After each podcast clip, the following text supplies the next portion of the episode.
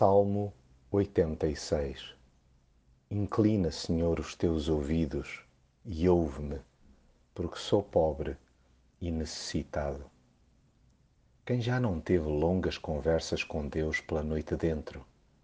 Não que tenha faltado ocasião para dialogar durante o dia, a tristeza da alma é que se prolonga até de madrugada e às vezes dura semanas a fio. A sensação de desamparo é de tal forma angustiante que chegamos a rogar a proteção de Deus com base na nossa pretensa e ilusória fidelidade.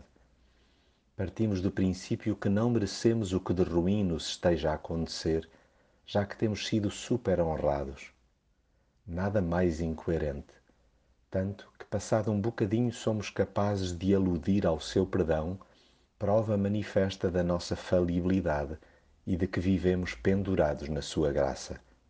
No fundo, o que desejamos mesmo é que nos ouça e console. Senhor, alegra o meu ânimo, pois a Ti dirijo a minha oração. Precisamos da Sua compaixão como de pão para a boca. Falemos-lhe da fome desesperada por respostas Suas. Já não nos interessam os petiscos e os palpites de outras divindades, pois ninguém pode fazer o que ele faz.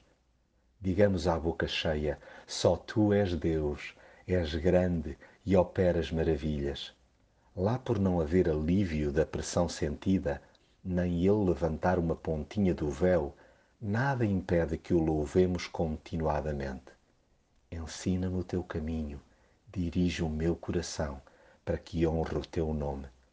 Aproveitemos assim para exercitar e tonificar a fé reconhecendo que a sua bondade é grande para conosco. E dada a nossa fraqueza, não nos cansemos de lhe pedir que nos fortaleça e conforte. É quanto basta para nos sossegar e ajudar a fazer frente às feras e às insônias.